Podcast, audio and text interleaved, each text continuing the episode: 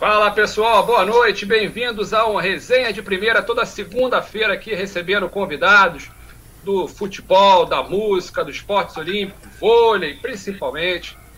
E hoje a gente vai falar bastante aqui nesse clima olímpico, né? No, no, no, nosso convidado aqui, vai ser a honra aqui recebendo bicampeão mundial. Já já a gente já vai apresentar o nosso convidado. E antes de apresentar o nosso convidado, falar com o Marcelinho. Tudo bom, Marcelinho? Tá aí ansioso aí com o surf, Marcelo? Tô, tô, tô aqui vendo. Primeiro, boa noite aí pro Giovanni. Muito tempo que eu não via ele. Muito tempo que a gente não se falava. Gabriel, Christian. É, aqui o Medina tá na, tá na reta final aí da bateria. Primeiro, se, ele passar, vai para semifinal e depois tem o, tem o Ítalo, né? Aí o Brasil pode ter, no mínimo, uma, garantia, uma medalha de bronze garantida aí, se os dois passarem. É verdade, verdade. Pessoal de casa, hoje, como você sabe, vamos falar muito de voleibol aqui no Resenha de Primeira. E aí, Gabriel, tudo bom, Gabriel? Fala Christian, fala Marcelo, fala Giovanni, prazer estar recebendo você aqui. É, assim como o Marcelinho, eu também estou acompanhando aqui o surf, né, na minha aba do lado aqui, então é um olho aqui no programa e um olho também do Brasil das Olimpíadas. Pô, bacana demais, pessoal de casa também. E hoje, como vocês já falaram, nós vamos receber Giovanni Gavi, bicampeão, rapaz, não é mole não, é bicampeão, só isso. Bicampeão olímpico, 92 e 2004. Atualmente, Giovanni é técnico aí da Seleção Brasileira Sub-21. Recentemente também comandou aí o, o, time masculino do Sesc Rio, né? Prazer estar te recebendo aqui, Giovanni. Prazer todo meu, Cristian, Marcelo, Gabriel, todo mundo, um prazer muito grande. Momento mágico que a gente está vivendo, né? É, pô, finalmente, aí, depois de muito tempo, muitas incertezas, a gente poder estar tá acompanhando as Olimpíadas é um momento de alegria para a gente e, e fico contente né, que as coisas estão, todas estejam caminhando bem lá, com bons resultados e assim a gente vai em frente. É verdade. O Brasil que hoje passou o susto aí no, no, no vôlei, digamos assim, né? O, contra a seleção aí, a Argentina, surpreendeu bastante a gente. Né? A seleção argentina que fez um jogo bem duro aí. E hoje Sim. a gente vai falar bastante aí desse jogo. Vamos bater um papo aí com esse medalhista olímpico sobre as chances de pódio do voleibol brasileiro em Tóquio. Né? O Giovanni também é campeão mundial, tetracampeão da Liga Mundial, da Copa do Mundo. Giovanni foi eleito melhor atacante, melhor bloqueador, melhor jogador do mundo. Se aventurou ainda numa curta passagem pelas areias, deixou sua marca sendo campeão brasileiro na praia. Em 2005, anunciou sua aposentadoria aí como jogador. O sucesso da época de atleta se repetiu fora das quatro linhas. Depois de pendurar as joelheiras, Giovanni tem passeado por outras áreas do esporte, mostrando o mesmo talento da época de jogador. Como treinador, com a mesma capacidade e habilidade, conquistou títulos expressivos como o Sul-Americano e a Superliga, entre outros. Giovana, já começa abrindo o nosso bate-papo aqui. É, querendo saber, né? A gente teve esse jogo aí nessa manhã de hoje, aí, esse jogo como eu já falei, surpreendeu bastante. É, Brasil e Argentina, muitos achavam, o Brasil passeou aí, entrou um pouco nervoso contra a Tunísia, mas hoje também achei a seleção um pouco nervosa. E queria saber de você se realmente o Brasil estava muito nervoso hoje nesse jogo, ou se os argentinos hermanos melhoraram bem aí no, no vôlei. Olha, eu acho que tem, tem um pouquinho de tudo. Eu acho que tem uma ressaca aí da conquista da, da VNL, né? Que o Brasil foi campeão há uns 20 dias atrás. É, tem a questão dos argentinos que tem um ritmo realmente muito muito acelerado, eles jogam assim o tempo inteiro, é o jeito deles de jogar. É uma equipe chata de jogar porque tem um volume de jogo, eles têm muita defesa. É, e o Brasil entrou sacando mal. E o levantador argentino é muito bom. Os, os atacantes de primeira bola também são muito bons. Então a gente não começa a não pegar os caras, aí começa a ficar nervoso o negócio. Ao mesmo tempo, Uh, o, o, Leal ainda não estava à vontade no começo do jogo. Né? O Wallace ficou muito marcado. Então, eu, os dois né, dos nossos três principais atacantes, que eu coloco também o Lucarelli, não jogaram bem no começo do jogo. E isso dificultou e facilitou, no caso, o, o trabalho da Argentina. Aos poucos, o Renan foi mudando, foi mudando, mudou o Bruninho também, que não estava acertando a bola. E, e, o importante é o seguinte, né? Ganhamos no final, chorado, com o Leal dentro da quadra, com o Lucarelli jogando muito bem, o Bruno voltou para o jogo. É, teve, nós tivemos a entrada aí do Maurício Souza, que é um central grande, bloqueador, que ajudou bastante. O Alan também, que entrou no lugar do Wallace, entrou muito bem. Então, assim, é, a Olimpíada não é fácil, não. E o bom é que a gente tem um grupo bom. Se não tivesse um grupo bom hoje, teria perdido.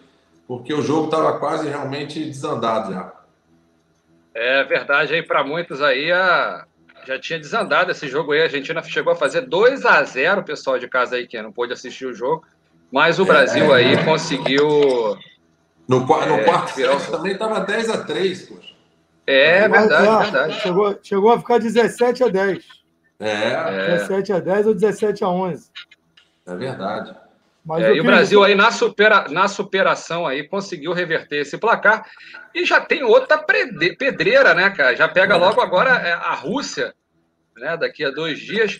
Lembrando o pessoal de casa, a gente está com essa fera aqui, Giovanni, bicampeão olímpico. Não se esqueça aí de enviar pergunta para essa fera.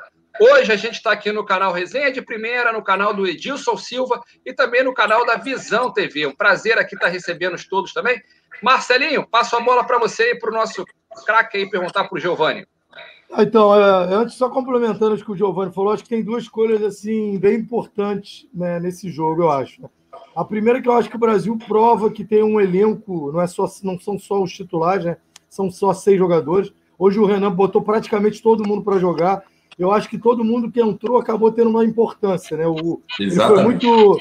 Acho que o Giovanni foi muito certeiro quando falou do Bruninho, que a gente se acostumou a ver o Bruninho aí um melhor levantador do mundo, se não o melhor, um dos melhores. E hoje eu acho que ele estava um pouco faltando aquela precisão dele. E aí, quando ele saiu, e o Cachopa entrou muito bem no terceiro set. Entrou muito voltou, bem, né, Marcelo? O Cachopa. Ele, é, o Cachopa tem, tem, tem um entrosamento ali já com o Wallace, com, com, com o Leal do Cruzeiro, né? O Wallace voltando para o Cruzeiro agora.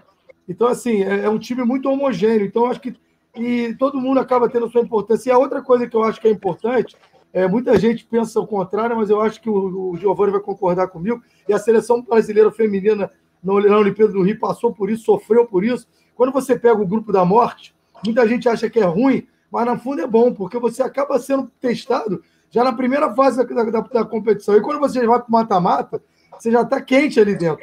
A seleção feminina aqui no Rio teve cinco jogos teoricamente tranquilos, e quando pegou a China, que surpreendentemente ficou em quarto no grupo dela, o Brasil acabou sendo surpreendido. É um clássico, e obviamente que sentiu falta desse volume de jogo que o Giovanni falou. Então, acho que são duas, essas duas questões. Concordo com você, Marcelo. É perfeito, eu também acredito nisso. É, a chave mais difícil ela te dá uma, uma condição de crescimento dentro da competição diferente das outras, apesar de que o bicho está pegando lá na outra. Né? Na é, outra chave lá, Itália, Polônia e Irã estão se matando um ao outro lá. Então não tem mais bobo, entendeu? Não, Hoje em dia tem. você tem cinco, cinco, seis times bons do lado de cá, quatro do lado de lá. Não tem como escolher muito, não. Mas, então é por isso que talvez seja um dos jogos mais bonitos de todos os tempos. É verdade. O, o passar a bola agora para você, Gabriel. É, é, só complementando aí o que os nossos, o Marcelinho e o Giovanni também estavam falando, até o Giovanni comentando sobre a outra chave, né? Que, por exemplo, o Canadá, que não é um time que tem lá a sua grande relevância, né, deu muito trabalho para a Itália, né? Quando todo mundo que colocou no canal e viu que estava 2 sets a 0 para o Canadá, falou: Meu Deus do céu, mas o que está acontecendo com a Itália, né? Mas é exatamente isso, não tem mais bobo, né? Não tem mais bobo. A Itália é, depois conseguiu encaixar o seu jogo, acabou virando aquele jogo no tie-break, foi 3 a 2 O tie-break também foi disputado, né? Se eu não me engano, foi 15 a 13 ou alguma coisa parecida. Foi um jogo muito disputado. Mas então é isso. É, é, Olimpíadas é, é, é disputado mesmo. E também, é, até pelo que o Giovanni falou aí, é, até ressaltar que o Alan, é, que entrou no lugar do Wallace, o Wallace que é um jogador importantíssimo para a seleção brasileira, mas o Alan, naquele momento do tie-break, é, acho que teve uma parte do set do tie-break foi do Alan e a outra foi do Leal, né? Porque o Bruninho buscou muitas vezes o Alan e o Alan conseguindo virar bolas, conseguiu explorar o bloqueio. E depois foi a vez do Leal, né? Que conseguiu explodir todas as bolas no bloqueio, bola para fora. E acho que foi dessa maneira, é, dando confiança tanto pro Alan quanto também pro Leal, que a gente conseguiu levar esse quinto set aí numa boa, se eu posso dizer assim. É, é verdade. E, e, e teve também uma mudança de atitude no saque. Né? O quarto set, por exemplo, foi buscaram assim. Né? Buscaram no, na porrada do saque, lá Leal entrou, o Lucarelli o tempo inteiro, hoje fez um jogaço minha opinião. O Carelli jogou bem o tempo inteiro. E, e, quando você coloca pressão na Argentina, eles começam a jogar com bola alta, aí não tem, não tem, não, não dá para jogar de igual para igual com o Brasil. O, o Giovanni, você falou, a gente falou aqui agora há pouco, do outro lado, aqui Canadá também fazendo um jogo duro. Quem que você acha aí que são os principais concorrentes? A Itália, não precisa nem falar, né? Mas assim, que, que pode, pode, possam ser pedras no sapato aí da seleção, tanto masculina quanto feminina de voleibol aí na, em Tóquio. Ah, é, a, a, gente tem uma sequência de jogos agora importantíssimos, né? Que vem aí Rússia, é, Estados Unidos, França, que são pedreiras, né? Mas eu, o Marcelo falou um negócio muito, muito bacana, porque é o cruzamento que é tudo, né? O primeiro mata-mata, as quartas de final, ela, ela já separa os homens dos meninos, né? Porque você vai lá para a semifinal, já, pô, você já está entre os quatro do mundo. Então, ali já tira um peso enorme e é um cruzamento perigoso, porque do lado de lá você está vendo Itália, Irã e Polônia. Então o Brasil tem que fazer aí uma fazer o dever de casa, jogar bem, conseguir ficar em primeiro ou segundo, para não cruzar com uma dessas grandonas aí, entendeu? Esse que é o que é o receio que eu tenho. Que apesar a, do lado de lá, a Itália, por exemplo, perdeu aí, parece que tem o, o levantador titular se contundiu, eu não sei qual a gravidade da contusão dele, mas hoje, por exemplo, já não jogou, já perdeu. É, então, assim, tomou um 3 a 0 da Polônia hoje, mas o Irã foi lá e ganhou de 3 a 0 da Polônia, então tá tudo misturado do lado de lá. É melhor a gente se arrumar pro lado de cá, entendeu? É verdade, o, é, o Giovanni, ano, lembrando. E esse ano, Christian, vai ter uma Oi. mudança que o primeiro pega o quarto, mas o segundo e terceiro vai ser sorteio. Isso. Então já tem essa, essa mudança aí. Né, mas isso. isso é bom ou ruim, Marcelo? É, mas é foi o que o Giovanni falou, não tem ninguém que Cara, não vai ter ninguém que vai pegar bobo, né? que seja moleza. Não tem ninguém que. Assim, sinceramente, é, é, eu acho que é encaixe de jogo, né? Tem times que você encaixa é, mais, outros que você encaixa menos. É muito difícil. É, eles fizeram isso aí para dificultar o cara escolher a, a adversário, entendeu? Porque de repente o cara chega no final ali, ele entrega o jogo e fica em terceiro, ou fica em segundo, sei lá, entendeu? Escolhe, escolhe adversário. É uma. É... Lembrando aí o pessoal de casa, olha só as pedreiras que o Brasil tem aqui no masculino. Pega na quarta-feira, pega a Rússia, né? Na quinta-feira já pega os Estados Unidos e no sábado pega a França. Isso no, no masculino.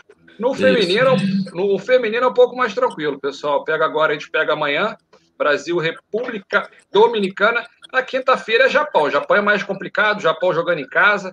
É, e depois o Brasil pega a Sérvia, né, adversários aí um pouco mais complexos aí. Passa a bola é, para você. É... O... Oi, desculpa, Giovanni, pode falar.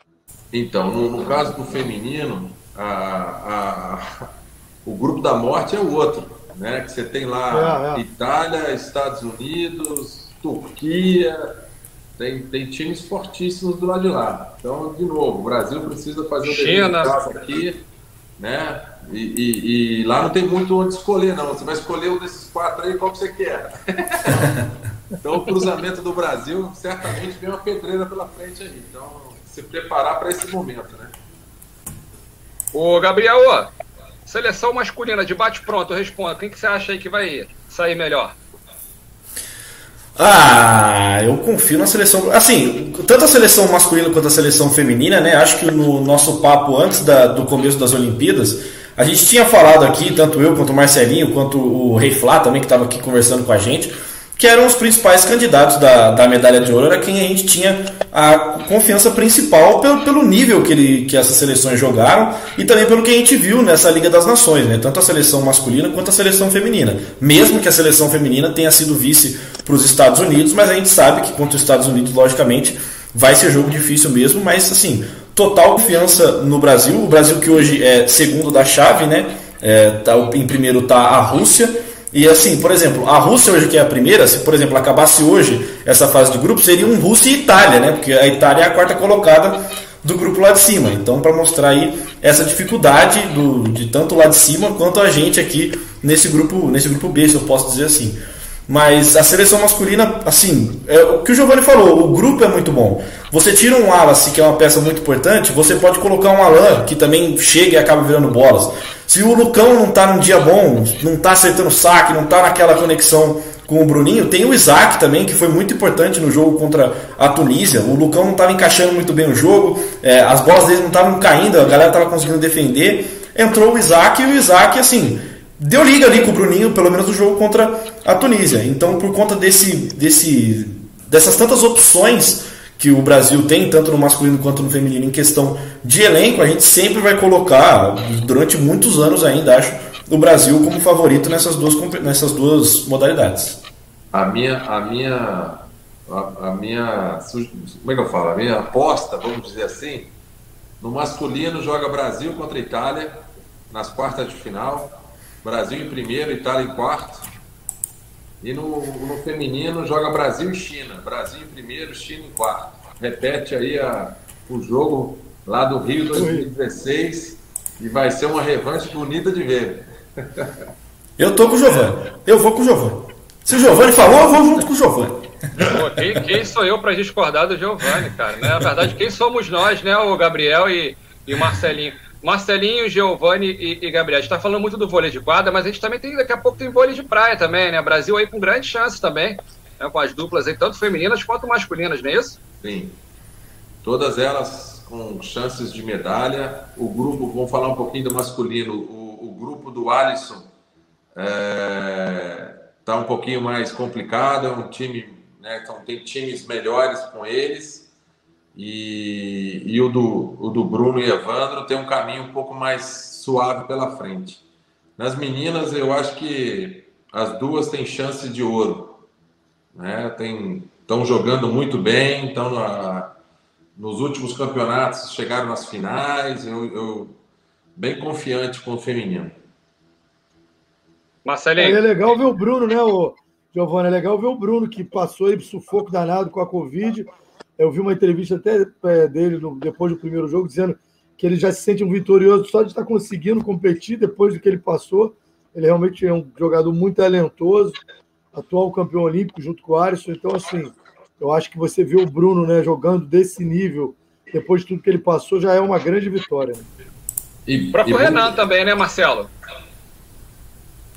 É, é eu acho, falar, e falando do Renan, eu acho que o Renan foi o grande personagem de hoje. Eu acho que ele se tiver alguém que você escolher como o cara que fez a diferença hoje, eu acho que o Renan ele conseguiu fazer as mudanças na hora certa.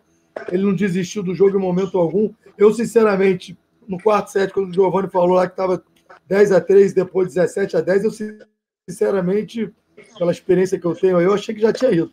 Não, não pelo Brasil não poder virar e provou que pode. Mas eu achei o Brasil muito apático nos dois primeiros sets. Estava jogando sem. O Brasil, a gente se acostumou a ver o Brasil jogando até pelo Serginho, né? Sempre aguerrido ali, sempre é, brinca... É, você vê que os caras estão curtindo, falando. Eu achei o time muito calado nos dois primeiros sets. Achei a postura do Sim. Brasil, isso que me incomodou mais. Não e tudo estava dando certo também para a Argentina, né, Marcelo? Era aquele é, jogo que, cara. A gente não pode esquecer que a né? Argentina, o, o, o Deseco com, com, com, com o Conte fizeram os dois primeiros sets quase perfeitos, cara. O Deseco é um, é um baita de um levantador, né? Ele tem um tempo de bola ali com o Facundo, que ele já conhece há muito tempo. E assim, a gente não pode tirar o mérito. O Bruno também fez um partidaço. O Bruno Lima jogou demais. Acho que ele fez mais de um set de pontos, fez 25 ou 26, 26 pontos. pontos. Então, assim, a gente Verdade. tem que dar mérito. A gente tem que dar mérito também para a seleção da Argentina, que o Giovanni sabe bem, sempre é uma pedra no sapato do Brasil. Não, é um tem que. Gente... Ali, meu chapa, ganhar desses caras aí, tem que jogar para caramba, mas principalmente no saque. Porque se deixar eles soltinhos, eles jogam muito rápido. Não pega, não segura. Né? O Decheco, realmente, como você falou, é um dos melhores levantadores do mundo. O Conte, por exemplo, ele não é um especialista de passe, mas hoje passou pra caramba, porque o saque do Brasil estava mais ou menos. Depois, quando apertou, resolveu o problema. O Giovanni, o Ricardo Calil, um abraço aí pro Ricardo Calil. O pessoal de casa não esqueça de enviar pergunta aqui pro Giovanni. Perguntando se o Bernardinho foi um diferencial para aquela geração campeã que você fez parte. Certamente. Bernardo, na minha opinião, Bernardo e Zé Roberto construíram uma escola. Né, deixaram um legado para a gente aí de trabalho, de treino, né, de, de, muito importante. É uma mudança, né, uma transformação cultural quase nos dois, né, tanto o Zé no feminino quanto o Bernardo no masculino, mas principalmente o Bernardo no masculino, ele quando ele chegou em 2001, é, a gente não tinha muito essa cultura da defesa. É, a gente só queria atacar, atacar, atacar, né? A própria natureza do latino, a gente gosta muito mais de atacar do que de defender. E, e ele trouxe essa questão: não, não, nós vamos treinar defesa pra caramba, vamos treinar bloqueio, saque. E isso foi uma grande transformação cultural que a gente passou, muito em função do, do que ele acredita, do que ele, ele, ele vinha do feminino, né? então já trouxe essa cultura junto com ele e foi determinante para o nosso sucesso, assim como ainda é até hoje. Né? Porque o, o Renan também tem, tem muito dessa característica do Bernardinho. Pessoal, a gente está falando de vôlei aqui, mas a gente não pode deixar de, de, mencionar o feito que a Raíssa fez, né? Nessa madrugada aí, acho que grande parte do, do, dos brasileiros ficaram vidrados aí na telinha aí, né? Para ver esse sucesso dessa menina de 13 anos aí, trazendo uma medalha inédita aí, atleta mais jovem aí da delegação brasileira. Foi bacana demais, né? O, o, o Marcelo, o Gabriel, o Giovanni.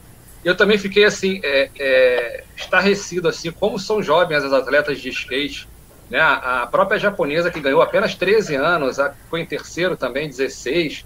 É assim, é, é uma geração vitoriosa, né? E jovem, né? É, foi muito. Assim, eu. Como é que o Marcelinho foi, mas eu acho que deu uma. Ah, perfeito.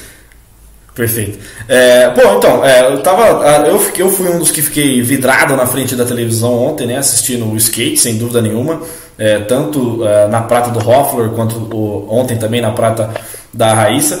E assim, ficou, eu fiquei com um gostinho, não sei, o Giovanni ou até o Marcelinho, eu fiquei com um gostinho que dava para ter conseguido ouro. Eu senti que a Raíssa ia conseguir ali, ali o ouro.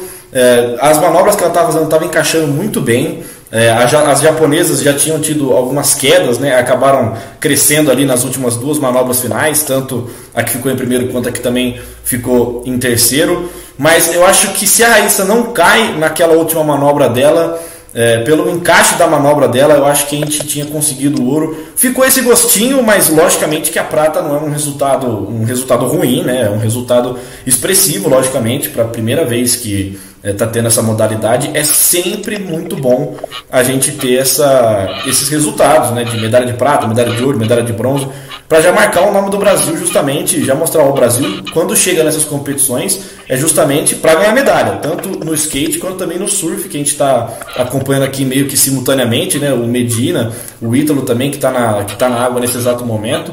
Então, pô, um resultado muito bacana, mas que eu senti que se não cai ali naquele finalzinho, a gente tinha conseguido um ouro que ia ser assim, mais ainda do que foi essa prata da raiz. É, eu acho que são dois esportes que o Brasil hoje tem um domínio muito grande, né? O skate, o Brasil não é de hoje, né? Já com o Bob, com o Sandro Dias, assim, já é um esporte que o Brasil sempre teve grandes expoentes, sempre dominou. E o surf hoje, eu me arrisco a dizer que se não tivesse o John, John Florence, o Brasil ia ganhar aí por muito tempo. Porque realmente a, a, a vantagem que o Brasil tem de, de, de dar aéreo, né? Os brasileiros têm uma facilidade para dar aéreo, que hoje é o que mais conta nesse surf moderno. Então, o Brasil hoje é um, um predomínio muito grande. É impressionante como é que o Brasil domina todas as categorias. E assim, não é à toa que o Medina já ganhou, o Ítalo está ganhando, e a gente, se os dois passarem, a gente tem pelo menos aí uma medalha de bronze garantida, com chance de ter uma final olímpica de brasileiros. É, eu, eu, eu fico muito feliz, né? Eu acompanho o movimento olímpico já há algum tempo, e eu acho que esses esportes dão uma oxigenada, né? No, trazem é, uma, uma, uma, energia boa para as Olimpíadas. Você vê o, o, skate, as garotas se divertindo, um negócio mais suave, mais tranquilo, mais normal, vamos dizer assim, né? Parece que todo mundo pode ir para a Olimpíada, mas, né? Parece que é um negócio tranquilo. Na verdade, não é. Elas treinam muito. Eu vi algumas sequências da Raíssa fazendo trabalho no joelho, ou seja, é preocupante para uma garota de 13 anos, só que todo aquele impacto, né? Tem que ter todo um preparo, senão acaba machucando. Mas é, é, sensacional ver esse crescimento desses esportes que estão surgindo, né? Por exemplo, lá vai ter escalada, poxa, nunca, é nunca poderíamos imaginar ver a escalada nos Jogos Olímpicos. Aí surf é extremamente bonito de se ver, skate. Eu estou muito curioso para ver também uh, o basquete 3 contra 3, porque eu acho que é um negócio diferente. Então, assim, muitas coisas interessantes estão acontecendo né, nesse momento. O Bruno Araújo aqui até lembrou também, bem legal aqui, é, o, eu, o skate que antigamente era muito marginalizado, né? Principalmente aí em São Paulo, o skate chegou a ser proibido pela prefeitura aí nos anos, entre nos anos, final dos anos 80 aí. E agora o skate aí está nos trazendo medalhas aí. É uma mudança radical. Oi, Marcelinho.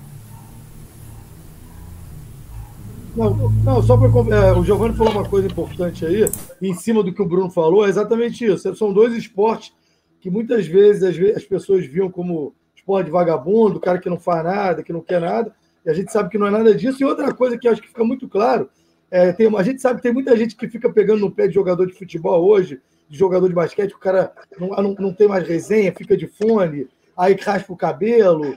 É, muita gente atribui, às vezes, um mau resultado ah, porque o cara usa, pintou o cabelo de louro, que o cara usa brinco, que o cara ouve música. E aí a gente vê, ah, que nem o Giovanni falou, os meninos do skate se divertindo, dançando, o pessoal do surf é a mesma coisa. Cara, uma coisa não tem nada a ver com a outra. Não é porque o cara ó, pinta o cabelo de, de laranja que ele não está focado na competição. É, isso eu acho uma, uma bobagem tão grande esse tipo de, de comentário, de preconceito, que assim, eu acho que esses esportes estão chegando também para mostrar que isso aí não quer dizer nada. Se o cara estiver focado, ele pode fazer o que ele quiser. É só não perder o foco na competição. Eu, eu acho que o atleta ele tem que se sentir à vontade lá dentro, entendeu? Quando o cara tá à vontade, aí, meu amigo, ele se expressa bem, ele faz o que ele tem que fazer. Eu acho que é, é, a minha, minha concepção é essa. Tem que estar focado, sim, porque, poxa, é um negócio extremamente importante. Você imagina a Raíssa agora, estava olhando as redes sociais dela, já está com 3 milhões e meio de seguidores, um montão de patrocínio, ou seja, a menina está realizada. Se ela continuar nesse processo, ela só tem coisas boas a colher, entendeu? É, a menina é, que saiu de, de é Imperatriz, é... né? Hein, Gabriel? Saiu de Imperatriz no, no Maranhão, agora pro, pro mundo. E lembrando também, se a gente está falando de surf e skate, lembrando o Douglas também, que é a sensação né, da, da dos jogos também, aí fazendo um trabalho fantástico nas mídias sociais. Eu te cortei, Gabriel, siga lá. Não, eu só ia completar o que o Giovanni falou por conta de, de continuar tendo esse apoio, né? Porque a gente sabe que o esporte no Brasil hoje não tem lá o seu grande apoio, né? Principalmente é, surf, skate, é, por exemplo, taekwondo, algumas outras modalidades. Então é importante ah, as pessoas olharem para esse esporte, olhar principalmente para a Raíssa, né? por esse impacto é, de mídia social que ela tem e pelo que ela representou no Brasil nessas Olimpíadas e continuar dando apoio, continuar dando estrutura para que, que ela sirva de inspiração né, para outras garotas da mesma idade dela ainda, né? Porque ela é uma inspiração muito jovem, ela não tem os seus 20, 30 anos, ela só tem 13.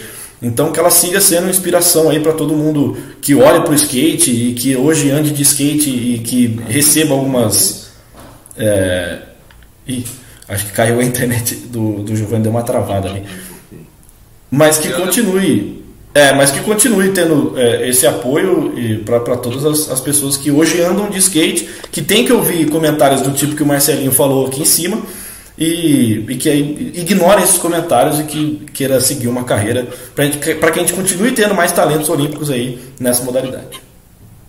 É verdade. O Marcelinho Gabriel, enquanto o Giovanni volta aqui, o, o Diogo Farias está falando aqui, os skate surf são esportes onde todos torcem por todos, que vença o melhor e todos fiquem felizes. Bacana aí o Diogo Farias. Eu, é, o Diogo Faria, o mesmo Diogo também, está falando aqui que falta, que, que falta aí pro, pro, pro vôlei ter grande visibilidade. Eu discordo um pouco, eu acho que o vôlei tem uma baita visibilidade, você não dá para comparar com o futebol, né? Que é uma coisa fora de. É outro patamar, né? É paixão, é. né? Gabriel e Marcelo concordam? Ah, o vôlei hoje, é, tirando o futebol, é com certeza o esporte mais bem sucedido do Brasil, uma estrutura. Praticado e assistido, né, Marcelo? Quem já foi, não, quem já foi no, no, no, CP de Saquarema é um negócio de outro mundo. O Brasil pode comportar lá seis ou sete seleções ao mesmo simultaneamente treinando. Eu tive o prazer de cobrir a seleção brasileira há muitos anos e, e fui várias vezes em Saquarema. É uma estrutura, sim, nível de NBA, de, de, de Europa. É impressionante. Então, assim, o Brasil hoje no vôlei tem muita visibilidade. Eu, queria, eu gostaria que outros esportes tivessem essa mesma visibilidade. E em cima do que ele falou é, do skate do surf, né, que tem essa é, esse, não, é que, não é que as pessoas que eles torcem para ele, é que é um estilo de vida um pouco diferente. Eles viajam uma temporada inteira juntos, né? Os brasileiros agora, por causa da pandemia, eles acabaram é, se unindo e viajando juntos.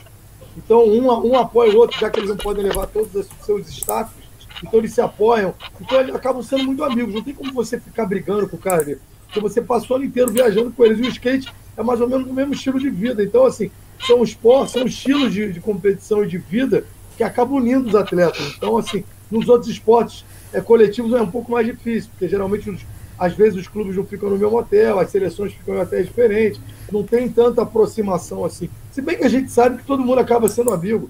É, hoje, quando acabou o jogo, você viu os jogadores ali falando na rede, vários jogaram juntos na Itália, então assim, hoje é muito globalizado, não tem muito essa rivalidade que existia antigamente, que nem naquela época de Brasil e Cuba no feminino, da porrada quase comer ali na rede. É. Vocês estão me vendo aí já? Então voltei. Estamos, estamos te vendo e ouvindo. Boa. Beleza.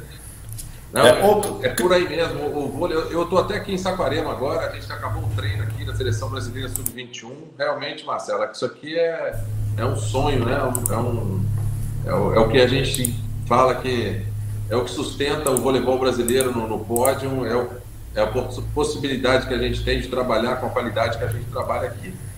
Então, é muito bom. Realmente, isso são poucos países no mundo que têm. Ô, ô, Giovanni, queria, queria aproveitar e te fazer uma pergunta que a gente recebeu o Nauber aqui e a Fabi no ano passado, e eu fiz um comentário para eles, perguntei se eles concordavam comigo. À época eles até concordaram. É, e eu estou falando com um dos maiores que a gente viu jogar, um dos maiores passadores, ponteiros passadores que a gente viu jogar, e a gente pega você, o Gibo, o Nauber, Renan, então é uma infinidade. Obviamente que a gente hoje tem quatro bons passadores na seleção brasileira, mas por um tempo a gente via, a gente, a gente se acostumou a ver uma, uma renovação um pouco maior. E de um tempo para cá o Brasil não tem tido tanto sucesso assim nas seleções de base como a gente se acostumou a ver. Queria que você falasse um pouco sobre isso. O que, que você acha que está faltando é, para esses jogadores aparecerem novamente? Ah, eu, acho, eu acho assim, é como eu falei, o trabalho ele continua sendo feito, né? Os jovens estão tendo oportunidade de, de aprender. Se eu te falar que o que, que mudou dos últimos 10 anos para cá, foi a única diferença é que a gente agora não consegue mais fazer as, as, as excursões internacionais que eram feitas antes. Então, antes a seleção juvenil, por exemplo, passava um mês na Europa jogando lá 15, 16 jogos, e isso certamente fazia diferença. O que mudou também um pouco, na minha opinião, que o mundo começou a, a levar mais a sério a categoria de base. Então, assim, a Itália tem CT igual o Saquarema, a Rússia construiu um centro de treinamento, a França tem centro de treinamento, a Polônia tem centro de treinamento. Então, está todo mundo também crescendo lá fora. Né? A concorrência é muito grande. O Irã, por exemplo, tem um trabalho de base bom, apesar da gente achar que que tem alguma irregularidade com relação à, à idade dos jogadores, mas a, a Itália, por exemplo, está fazendo um trabalho de renovação muito grande, colocando esses jovens para jogar. Aqui, esse último ano foi bom para a gente, porque muitos jovens conseguiram jogar a Superliga B, até mesmo a Superliga A. E o que a gente precisa fazer com que esses jovens, esses jovens experimentem, que eles estejam dentro da quadra, sabe? Eu, por exemplo, fui para a seleção brasileira adulta com 18 anos. 19. Então a gente tinha a oportunidade de jogar jogos importantes desde muito cedo. Acho que isso a gente está um pouquinho atrás. Christian, posso emendar uma pergunta para o Giovanni também? Manda bala.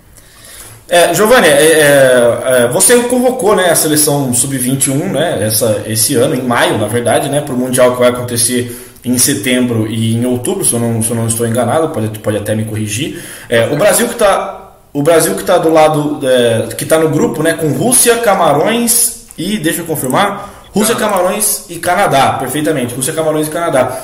Queria que você falasse pra gente, né, o que, que a gente pode esperar desse Brasil nesse, nesse Mundial é, e falar um pouco sobre o grupo também, se você estava comentando aí alguns trabalhos de base como o Irã, como a Polônia, falar um pouco também sobre Rússia, Camarões e Canadá, quem pode ser o principal é, concorrente do Brasil aí nesse grupo D.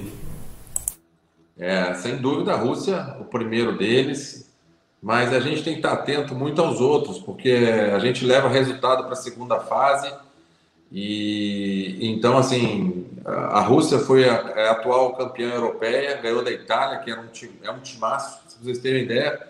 O, o ponteiro titular da Itália, aí, do time principal, é, vai jogar o campeonato juvenil, o Micheletto, né? 2,5 metros. E cinco. e a Rússia ganhou deles na final. Então, assim, é, vai, a gente tem pedreira pela frente, mas é natural. Eu coloco esse time entre os favoritos. Entre, é, nosso grande objetivo é estar entre os quatro do mundo, mas queremos buscar uma medalhinha, igual foi no último ano. O Giovanni, o Luiz aqui perguntou aqui, é, a gente acompanha muito o voleibol principal na Sub-21, quem são os principais destaques, os principais concorrentes do Brasil? Ah, nesse momento são muito parecidos os, os, mesmos da adulta, né? Então você tem aí Rússia, Itália, Polônia, é, a própria Argentina tem uma categoria de base muito boa, porque os garotos jogam bastante lá. Então, eu, os Estados Unidos às vezes participam, às vezes não. No, então, assim, eu diria que são esses aí os nossos principais concorrentes. Irã, né? Não falei Irã, Irã tem que falar Irã. Marcelinho. Eu queria saber, eu queria, eu queria mudando um pouquinho de assunto, né? Que eu acho que assim não, não foi tão falado, até por causa das Olimpíadas. Queria saber como, é, que, que, como é que o Giovanni vê a saída do Bernardo para a França depois dos Jogos Olímpicos. Se assim, a França já é um baita de um time, né? Eu acho que hoje é uma, se não é a melhor, ou talvez uma das três melhores seleções do mundo. Com o Bernardo, o que, que ainda vai ganhar aí? Como é que ele vê a saída do Bernardo para a França? É, a gente vê que o Bernardo é incansável, né, cara? Ele tem uma energia que, meu Deus do céu, isso é bonito de ver. E certamente ele vai criar um, um problema sério para o Brasil.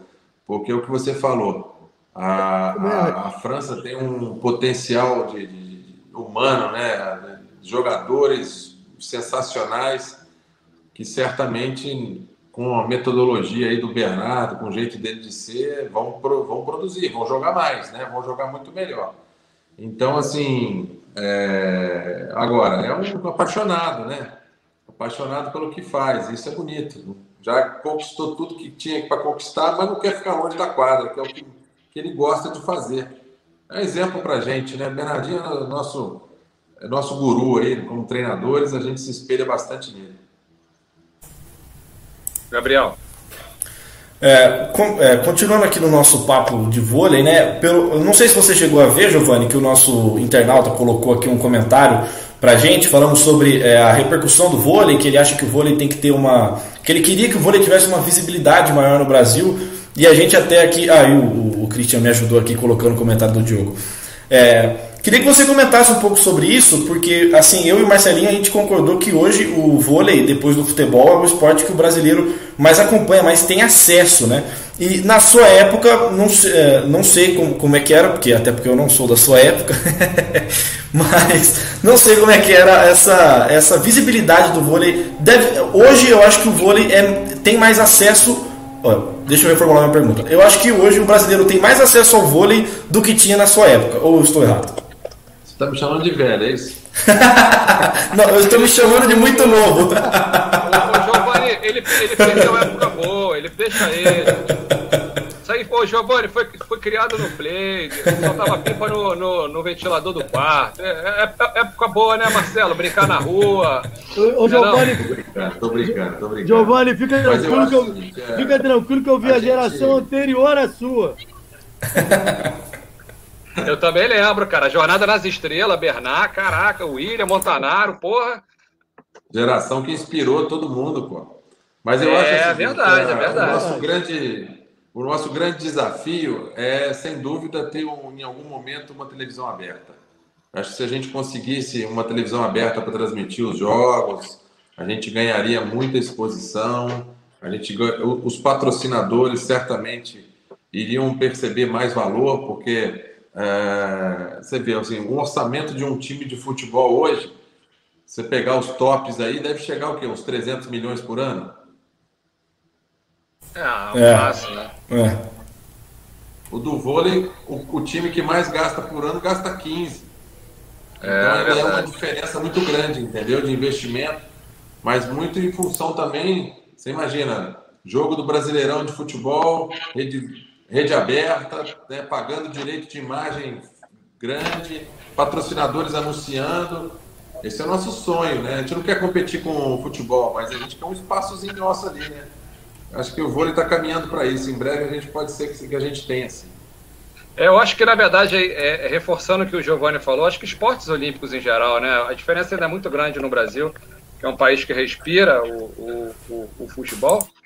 A TV descobriu também, nesses reality shows também, aí uma nova forma, né, de... de... Hoje em dia tá até... Cara, de monetizar, consegue monetizar até marca em futebol.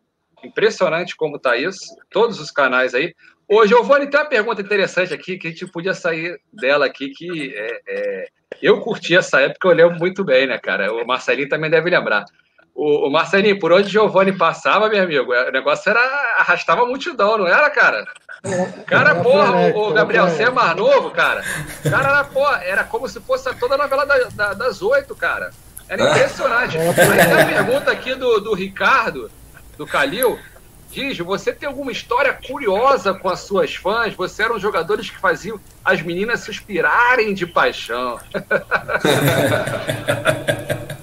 Não, eu realmente eu, eu, tive, eu tive, tenho ainda, vou te falar que as minhas fãs são muito fiéis e, e continuam comigo, apesar dos meus 50 anos, elas não me largam, não.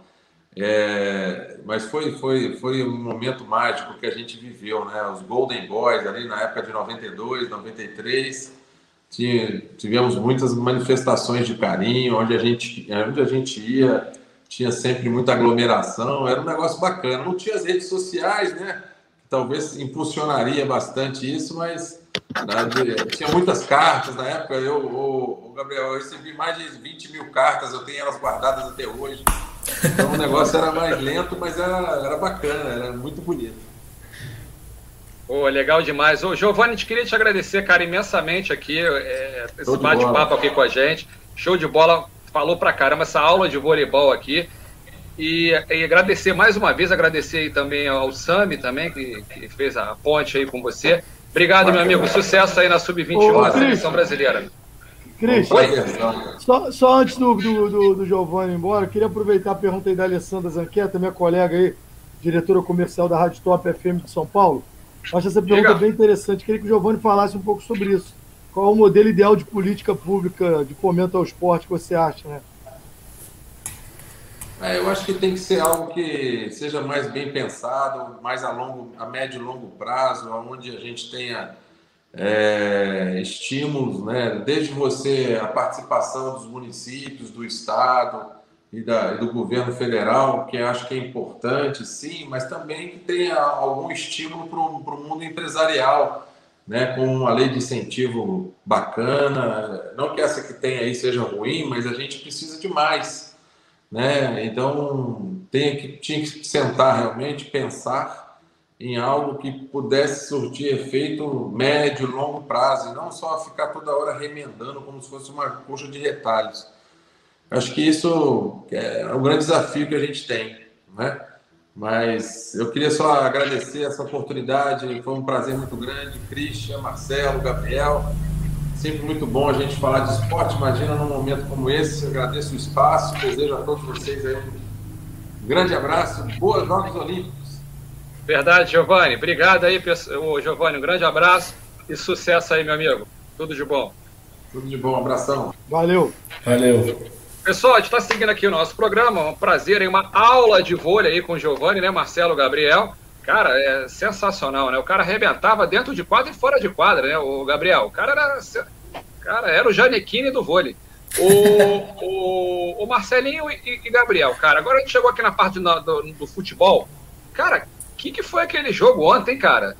5 a 1 o Renato já deixou a marca dele, ô, ô Gabriel? Assim, primeiro tempo meio morno, segundo tempo, cara, que rolo compressor, hein? Lembrou até a época do Jesus. É, é. é, gente, é o São Paulo, esse São Paulo e Flamengo de outro foi um São Paulo e Flamengo muito interessante, né? O primeiro tempo, principalmente, eu vi como um jogo muito disputado, né? não aquele disputado que muita, muito picado, muita falta no meio de campo, mas que realmente os dois times conseguiram buscar o gol né, da, maneira, da maneira deles, né, o Flamengo tendo uma construção um pouco melhor no meio de campo e o São Paulo realmente abusando dessa bola longa, abusando dessa velocidade na frente, principalmente com o Marquinhos, né, até que foi desse jeito que o São Paulo conseguiu o escanteio para o gol do Arboleda. É, então, um primeiro tempo muito interessante. O segundo tempo, é, o São Paulo começa melhor no Maracanã, faz o gol com o Arboleda E aí eu vejo é, uma pequena a, a, desatenção do Igor Vinícius no primeiro gol do Flamengo, que foi um escanteio batido rápido. Essa desatenção parece que o time inteiro do São Paulo entrou nessa desatenção também. Tanto que os três gols do Bruno Henrique, é, tem até uma câmera bem fechada no Bruno Henrique nos três gols que ele faz. São três falhas do Igor Vinícius. Eu não sei se ele ficou sentido por, aquele primeiro gol, é, ou se realmente, obviamente que o Bruno Henrique teve seus méritos. Mas foram três desatenções de um mesmo jogador que o Flamengo soube explorar. No escanteio, o Igor Vinícius, é, que é para acompanhar o Bruno Henrique, não acompanha. Aí o Arão fura e o Bruno Henrique faz o primeiro gol. No segundo gol, o Bruno Henrique faz uma parede de, de futsal mesmo, como se fosse uma criança o Igor Vinícius. Ele só estica o braço, gira, tem total liberdade para olhar o canto que ele vai bater, acerta um chute belíssimo na gaveta do Volpe. E no terceiro gol, é, aí não, não foi só o Igor Vinícius, mas provavelmente isso é algo treinado pelo Crespo e, e, pelo, e pelos jogadores do São Paulo. O Igor Vinícius não pode estar marcando o Bruno Henrique.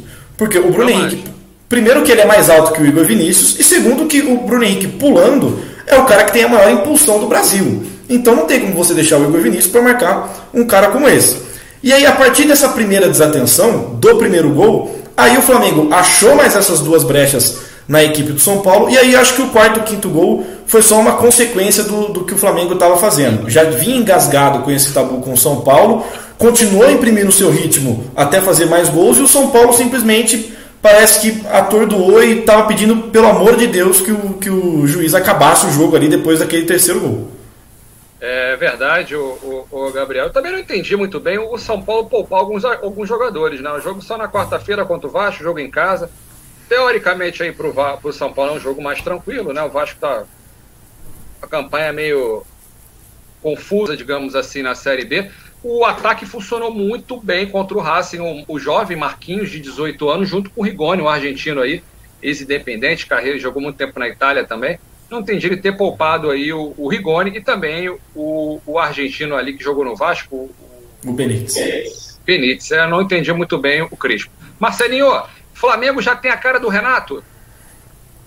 Cara, é, só para complementar o que o Gabriel falou, eu concordo com quase tudo que ele falou, mas eu acho que tem um ponto importante aí. É que se a gente pegar essa sequência de vitórias sobre o São Paulo sobre o Flamengo, é, todos os jogos foram marcados pelo São Paulo querendo jogar, independentemente de fazer um, dois querendo jogar. E ontem foi diferente.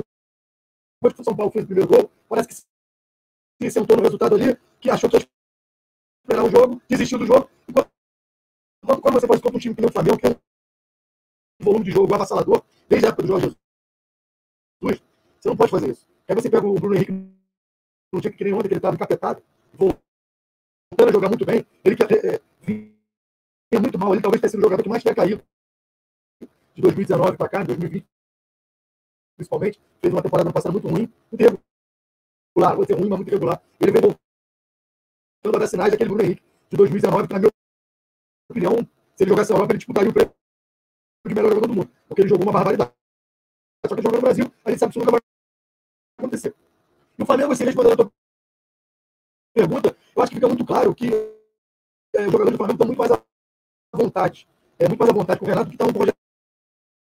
A mão mudança é quando o, o, Gabigol sai, quando, é, quando ele sair para o Senna ficava puto, beijar, e agora você vê que ele saiu, estava rindo no banco, que o Flamengo tinha acabado de virar o jogo, mas você vê que já o ambiente já hoje é mais leve, o Renato é um cara carismático, ele é um cara que ele sabe levar o grupo, ele é amigo dos jogadores, é, é, é gosta de dar uma, é, uma zoada nos caras, já brincou com o Gabigol do DVD dele. Então, assim, eu acho que o ambiente do Flamengo, nitidamente, está muito mais leve. Não quer dizer que os caras derrubaram o Rogério Senna. Tem muita gente falando que os caras derrubaram o Rogério Senna. Não, não vou dizer que derrubaram o Rogério Senna, mas eu acho que os caras é, queriam o Renato, o Renato é um cara, aquele boleiro que todo mundo curte, todo mundo Mais gosta. Mais paizão, né? Muita gente. É, não, não sei nem se é paizão. Ele é um cara que fala a linguagem dos caras. Ele sabe levar os caras numa boa. Ele tem uma característica, desde a época do Grêmio, ele recupera uns jogadores que estão muito mal. Se você pegar aquele time do Grêmio campeão da Libertadores, tinham vários jogadores renegados ali. Tinha o Léo, é, o Léo, o, o Cortez, vários jogadores Cortez, ali que é. não eram utilizados em outros times e que vieram titulares absolutos e jogaram muito na. Michael, que, que quase saiu pela porta dos fundos do São Paulo, é um baita de um jogador. E você vê isso com o Michael, por exemplo. O Michael era um cara que vinha tendo até mais oportunidades com, é, com o Rogério Senna, estava começando a, a, a, ganhar um pouquinho mais de ritmo de jogo, volume de jogo, mas com o Renato você vê que ele está muito mais à vontade. A gente percebe que o Renato passa confiança para os jogadores. Então eu acho que tá, aos pouquinhos ele está conseguindo é, fazer o time do Flamengo ter a cara dele. E eu não sei se eu falei aqui no, no, no penúltimo ou no último programa, que quem conhece o Renato, é, o Renato é um cara que não tem muito meio termo. Eu falei isso aqui quando ele foi contratado. Ou vai dar muito certo ou vai dar muito errado. E eu acho que vai dar muito certo. Hoje, claro que é muito cedo ainda para falar. A gente vê que o Flamengo voltou a jogar com aquela intensidade, é daquele, assim, sem deixar o adversário jogar, muito volume de jogo. Então eu acho que o Flamengo está começando a ficar bem parecido com aquele Flamengo do Jorge Jesus. O Gabriel, é impressionante como mudou a postura né, de alguns jogadores com a chegada do Renato, o próprio Michael, o Vitinho também cresceu muito de, de rendimento. A zaga agora parece que se encontrou né, com, com o Rodrigo Caio. O Gustavo Henrique também, que estava aí. Era um jogador que até pouco tempo atrás a torcida não queria nem ouvir falar o nome dele. E hoje em dia também, né?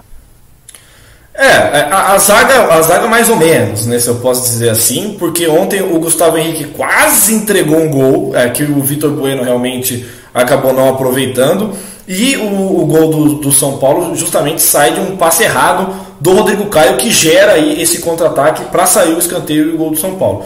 Mas realmente, se a gente for olhar para Michael e para Vitinho, né, jogadores que é, anteriormente com os outros técnicos, principalmente com o Rogério Ceni, o Rogério até tentou dar algumas chances a mais para o Vitinho do que propriamente para o Michael, mas a gente já vê um Vitinho e um Michael totalmente diferentes do que, do que, eles, do que eles apresentaram anteriormente. Né? O Michael ontem acaba entrando no lugar do Everton Ribeiro, que na minha opinião não fez uma partida é, esplêndida, assim, né? Não, não, não, alcançou ainda o Everton Ribeiro, que já foi né, outras vezes. E o Michael ele acaba dando uma mobilidade maior realmente daquele lado direito é, do que o Everton Ribeiro. Até quase marcou o gol, né? O, é o quinto gol foi contra. Mas é, a bola acaba procurando, né? O jogador às vezes também tem que ter essa, essa sorte, né? Da bola acabar caindo no pé e para confirmar essa boa fase.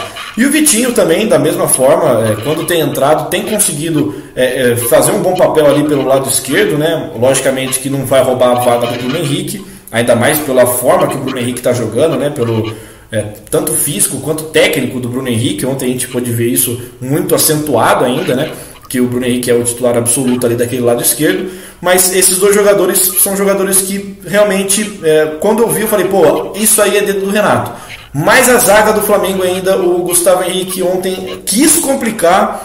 É, ainda não, não vi essa confiança na zaga do Flamengo. Mas esse meio para frente do Flamengo com o Renato tem encaixado muito interessante. Ô, Gabriel, o Marcelinho já mudou a cara aqui, ó. Pô, o Ítalo Ferreira e Gabriel Medina foram pra semi. Pelo menos é... um pódio aí pro Brasil, ó lá. Você tava acompanhando, Marcelo? Tava, tava. É, o Medina, a do Medina eu vi toda, a do, a do Ítalo não deu pra ver, porque assim, dava umas olhadas aqui, mas não deu pra ver. Mas foi é. tranquilo, foi até mais tranquilo que o Gabriel. Exato. É, conseguiu duas notas, conseguiu duas notas 8, tava com 16 pontos alguma coisa, e o adversário ali conseguiu chegar a 13 no máximo. Então foi, foi uma, uma, bateria muito, muito boa do eu Inter. Acho, eu acho que eles têm, os dois têm uma característica, quem, quem acompanha o circuito mundial, né? É muito nítido você ver acompanhar isso. É que são dois caras, além de serem muito talentosos, eles são muito competidores. Eles entram com a faca nos dentes, então eles não dão brecha. Eles têm uma intensidade, eles têm uma estratégia de começar a bateria pegando uma onda atrás da outra para dar volume. Então são dois caras que quando eles, eles não dão, eles sabem competir. Né? Eles usam todas as, as armas que eles têm dentro d'água e isso acaba fazendo muita diferença. É, o, o, o Ítalo deu um, um, aéreo e depois vocês vão ver surreal, pessoal. Tirou a nota 9.773. Isso aí, a maior nota do, do, dos jogos. Aí saíram do surf, voltando aqui pro futebol. Falar aqui, Gabriel e Marcelo, Vasco e Botafogo aí estrearam técnicos novos aí. Vascão aí meteu quatro no Guarani, que tá lá em cima na tabela. Você vê como é que é é, é, é, o nível não é muito bom, né, digamos, da, da Série B. Né? O Vasco estava no meio da tabela, meteu quatro no Guarani que estava lá em cima. O Botafogo está numa fase aí meio complicada, estreou o técnico que foi expulso, tomou uma pressão aí do confiança, mas conseguiu vencer, né? É, eu acho que o Vasco, o Vasco hoje, se a gente, a gente fizer uma, um recorte aí da Série B e pensar nos três grandes, grandes gigantes né, do, do futebol brasileiro. Eu acho que o Cruzeiro não tem outro caminho a não pensar em não cair. Quem vê os jogos do Cruzeiro realmente é, chega a dar pena, tem momentos que dá pena. É, eu sei que eu tenho um amigo cruzeirense, eu vejo alguns jogos com ele, e realmente, cara, ele mesmo, eu até brinco com ele que ele não dizia, mas é que você não vê a recuperação no time do Cruzeiro. Você não consegue achar ali um gatilho para recuperar. Aí o Cruzeiro já fez a mudança de treinador. Se ele mudar de novo agora, vai ter que ficar usando alguém da base ali, alguém do, do próprio clube, não vai poder mudar de novo. Com essa nova regra. O Vasco você vê que é um time um pouco superior aos dois, eu acho que tem qualidade. O Cano é um baita de um atacante, tem alguns jogadores ali que você vê que é um, é um nível um pouco superior a Botafogo é, e Cruzeiro. a juventude do Vasco é boa, né, Marcelo? A garotada do Vasco é, é boa. Não é só isso, Cristiano. eu acho, eu acho o Lisca um baita do técnico. Eu acho que Também. acertou na contratação do Lisca. Tenho certeza que o Lisca vai acertar o time do Vasco. Não vou dizer que vai ganhar a Série B, é, que vai encantar, mas eu tenho certeza que vai encaixar. Eu acho que o Vasco tem grande chance de subir. O Botafogo, eu acho que vai ficar brigando ali. Falta um pouco de consistência, conseguiu uma vitória importante. Cara, confiança é o último colocando a tabela. Então, assim, era uma obrigação, entre aspas, vencer. Mas eu acho que o caminho do Vasco é muito mais menos sofrido do que o do Botafogo. E principalmente do Cruzeiro, que o Cruzeiro realmente está deixando a diferença ficar muito grande. Eu, pelo menos, não consigo mais imaginar o Cruzeiro subiu. Isso eu acho que é quase impossível. Eu acho que a briga do Cruzeiro é para não cair e se manter na Série B. O Gabriel, você acha que o Vasco sobe e, e, e, queria só ouvir a sua opinião sobre Cruzeiro e Botafogo? É, o Vasco foi muito bem né, nesse jogo contra o Guarani, soube aproveitar principalmente os contra-ataques, né? Porque o Guarani começou muito bem, principalmente com o Regis, que tem feito uma, uma Série B muito interessante, o Regis. É, mas depois o Vasco conseguiu se ajeitar e aí, quando saiu o primeiro gol, ficou um pouco mais cômodo para o Vasco conseguir sair nesses contra-ataques. Aí conseguiu fazer o segundo, o terceiro. É, se eu não me engano, tomou ainda o gol antes de fazer o quarto, que aí realmente foi no contra-ataque com o Léo Jabá. É, mas esse Vasco do Lisca, né? O, o, eu vi os bastidores do Vasco, né? E você vê o Lisca, é, do jeito que ele, o jeito que ele contagia o vestiário, é um negócio diferente, né? É um negócio que realmente te dá um ânimo. Aí na, na coletiva ele ainda colocou a paródia de Ana Júlia lá, que é Vasco da Gama. Então, assim, é um cara que realmente chega no grupo, no grupo de jogadores e tem essa essa consegue motivar os jogadores. É mais ou menos igual o Renato Gaúcho, que o Renato Gaúcho é mais boleirão, né? O Lisca é mais maluco, mas da mesma forma acaba contagiando o grupo. Então o Vasco com a vitória conseguiu chegar mais perto do G4, né? Tem alguns times aqui, como por exemplo o Havaí que tem um jogo a menos e também o Brusque que tem um jogo a menos que o Vasco, que podem passar ainda o Vasco, aí o Vasco pode ficar ali na sétima ou oitava colocação, mas ainda assim vejo o Vasco é, brigando ali pelo, pelo G4 até o final desse campeonato, principalmente com o Lisca. O Botafogo, é, eu acompanhei o jogo do Botafogo Confiança, foi difícil, foi difícil acompanhar inteiro, mas eu acompanhei esse Botafogo Confiança. E foi como eu disse da, da outra vez, sem o Chay, o time do Botafogo é um time comum. Não tem nenhum jogador que você olha e fala assim: esse cara vai fazer a diferença. Esse cara, se você der a bola nele, ele vai conseguir fazer alguma coisa de diferente. Não tem. Então, assim, foi uma vitória protocolar do Botafogo, que ah, conseguiu um chute de fora da área com o Romildo. E depois ali foi é, do jeito que deu, tirando bola da zaga. A zaga deu umas embananadas também, mas contou com a sorte. Precisava vencer o lanterna do campeonato, logicamente, que é o Confiança, mesmo que fora de casa. Mas assim, ainda continuo com a minha opinião de que o Botafogo hoje é meio de tabela, não deve é, conseguir bater mais do que isso. E o Cruzeiro foi como o Marcelinho disse, é assim, é triste assistir o Cruzeiro. É realmente, se eu fosse torcedor do Cruzeiro, estaria assim, pô, eu não sei se eu assistiria o meu time na televisão, que é muito complicado de acompanhar o Cruzeiro. O Cruzeiro que pegou o pior ataque do campeonato, que era o Vila Nova, né? Quase tomou o gol, se não é o Fábio, que o Fábio é o único cara que é, tem de diferente nesse time do Cruzeiro. É o Fábio, é o cara que salva o time na maioria das vezes. Mas é realmente, é uma, é uma luta para não cair para a Série C. Tá 11 pontos do, do G4. Não, não parece muito, mas aí você tem que pensar que o Cruzeiro tem que vencer quatro jogos seguidos. E isso, olhando o desempenho do, desse Cruzeiro do Mozart, é impossível você pensar em quatro vitórias seguidas desse time do Cruzeiro. O Gabriel lembrou bem aqui, né? Hoje a gente é, recebeu a notícia que o presidente do, do Flamengo, Landim, junto com o presidente da Federação Paulista, estarão assumindo aí a CBF. Aí é, Existe a, ele está falando aqui que existe em pauta também a criação de uma liga no futebol brasileiro, mas não sei, né? A vaidade impera muito, né? Recentemente a gente viu aí o presidente do Atlético Paranaense e do Bahia e brigaram feio aí numa reunião online, né? E ele está falando aqui que Vasco, Botafogo Cruzeiro podem participar e ter uma virada de mesa. Ô Bruno, a gente não sabe, Bruno, isso aí é, não tem nada de concreto nessa virada de mesa, isso é, é muito achismo ainda. Tá? E Marcelinho e Gabriel, antes de terminar nosso programa aqui, Fluminense, cara, jogou muito bem contra o Palmeiras, né, no, no, no Allianz Parque. A impressão que me deu, o, pessoal, é que assim, que o Palmeiras ia decidir o jogo na hora que quisesse. A Fluminense foi lá, perdeu três chances claras, né? Uma com o Gabriel Teixeira e duas aí com, com o Nenê, e assim, é, é, o Palmeiras foi lá, beliscou, fez o gol e, e ficou nisso. Deu mole o tricolor, né? É, eu não vi o jogo, eu vi só os melhores momentos depois. Realmente, o Fluminense perdeu o primeiro tempo, foi muito bom pelo, pelo volume de jogo. Foi bem melhor, Marcelo. Bem, não, viu, viu os melhores momentos, podia ter feito dois, três gols. E aí no segundo, uma falha ali do, do, do Egito, que deixou o cara passar por trás dele, um cruzamento e a falha do Manuel. Então foi, acabou sendo uma, um gol ali que o Fluminense teve muita contribuição. Mas o Palmeiras acabou equilibrando o jogo no segundo tempo, teve mais volume, teve mais chances de gol, o Fluminense diminuiu um pouco o ritmo. Agora, o time tem. É, é, não tem conseguido ser regular. O problema do Fluminense é que não consegue ser regular. Ganha um jogo, faz uma grande partida, como jogou, quando fez contra o Cerro, aí depois faz um jogo horroroso, que nem fez contra o Grêmio. Muita troca, o Roger alterna demais, mexe demais no time, não tem uma consistência, o time não ganha ritmo de jogo, não dá liga. Então eu acho que, e assim, o jogo contra o Grêmio, eu acho que era um jogo que não precisava poupar.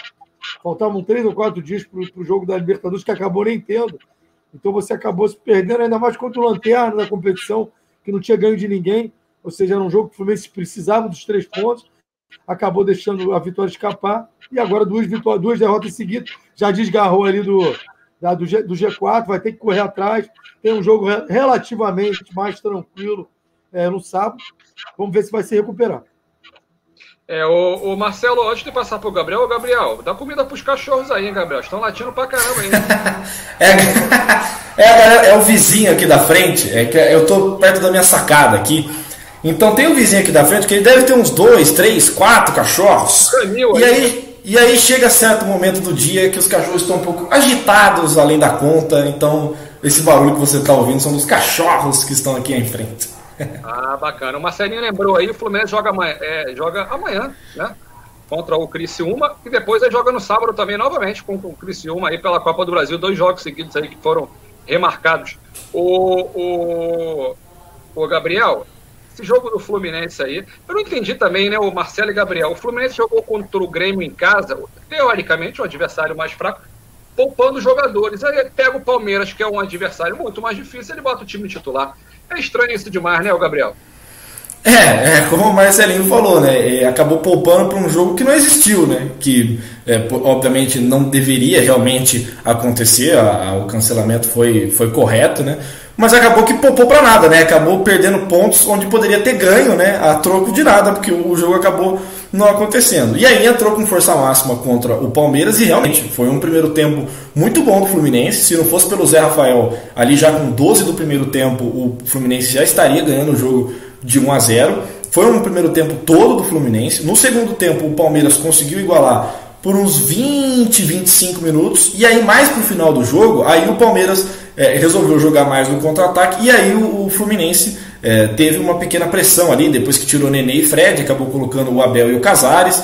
É, até falando de uma mudança que o, que o Roger fez aos 40, 42, ele me tira o Iago Felipe, que é o cara que mais corre, que mais coordena ali naquele meio de campo, e coloca o Ganso para jogar. Né? Ali naquele momento eu falei, pô, aí o Roger, eu não sei da, da onde ele inventou que o Ganso vai entrar agora aos 42, vai fazer alguma magia aqui para conseguir esse empate contra a equipe do Palmeiras. Mas foi uma boa apresentação do Fluminense. Creio que para o jogo de amanhã e também para o jogo de sábado contra o Criciúma, que é um time de Série C, né, é, que ficou aí em um grande jejum sem vencer jogos, é, creio que o Fluminense não tem... Caiu tipo... na... Desculpa te cortar, o, Marce... o Gabriel. O Criciúma caiu no Campeonato Catarinense, né?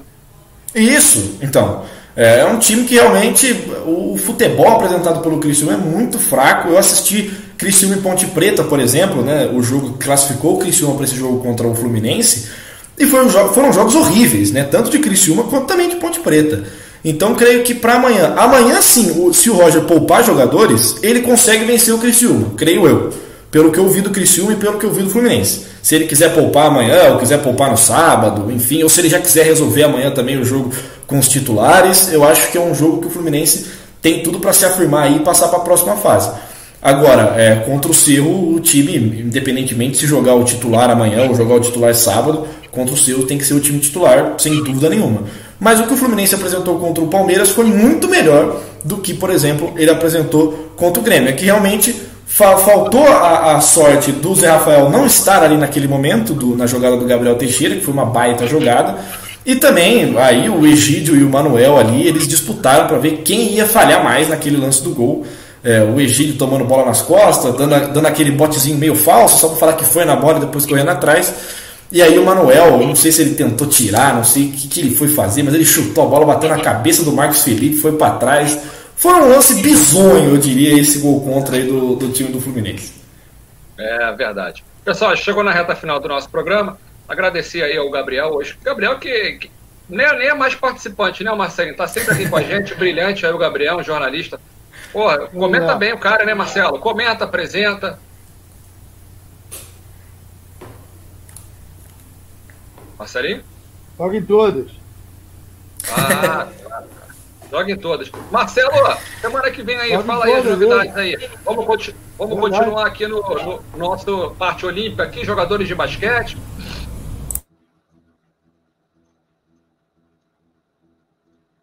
Ah, vou confirmar lá o Olívio e o Olivinha, né? A princípio estava pré-marcado, né? Se não tiver nenhum problema, eles já deram uma aqui, vou só confirmar se der tudo certo ter Olivia e Olivia, que Olivia já já estão devendo essa visita já tem um tempo aí.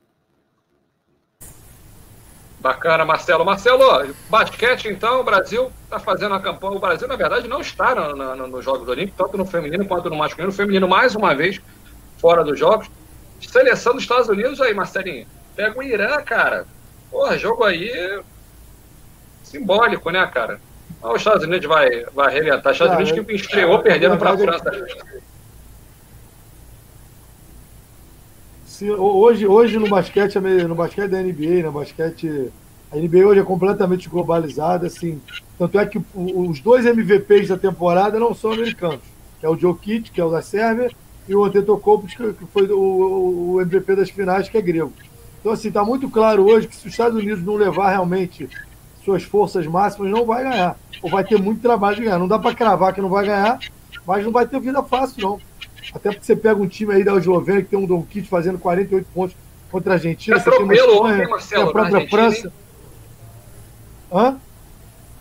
Não entendi. Atropelo ontem na Argentina, ficou até feio, né, cara? O cara fez... Don Kit fez 48 pontos só ontem.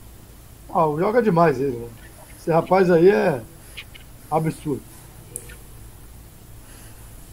É verdade. Pessoal, então é isso, Gabriel. Mais uma vez, obrigado, meu amigo. Suas palavras finais. Valeu, Christian, valeu, Marcelinho. Mais uma vez um prazer aqui participar do Resenha de Primeira. Sempre que precisar aí, pode me chamar, que eu estou apto para estar aqui com vocês, seja apresentando, seja comentando, onde, onde quiser aí, pode, pode me chamar, pode me chamar que eu venho. É, então, Copa do Brasil aí, semana de Copa do Brasil, né? Na outra semana foi semana de Libertadores. Então, semana de Copa do Brasil, temos alguns duelos interessantes, né? Vai ser interessante ver esse São Paulo e Vasco, muito por conta do que o Vasco goleou no final de semana e o São Paulo foi goleado, né? Vamos ver como é que chega cada time aí para esse, esse, esse confronto da Copa do Brasil. Temos também aí também, eu acho que o confronto mais é, de disparidade aí, esse Flamengo e ABC, que realmente, para você que é torcedor flamenguista, pode ficar tranquilo que o Flamengo não vai perder pro ABC. É verdade. E Fluminense também e, e, e Criciúma. É verdade. Pessoal, até semana que vem, seguindo aqui na nossa pegada olímpica, trazendo aqui atletas olímpicos para falar um pouquinho. Hoje a gente teve o Giovanni aqui, que deu uma aula de voleibol aqui para gente, falou aqui sobre as projeções de medalha, tanto no vôlei masculino de quadra quanto no feminino, e também no vôlei de praia. Então é isso, pessoal. Se cuidem até semana que vem e um grande abraço. Valeu! Valeu!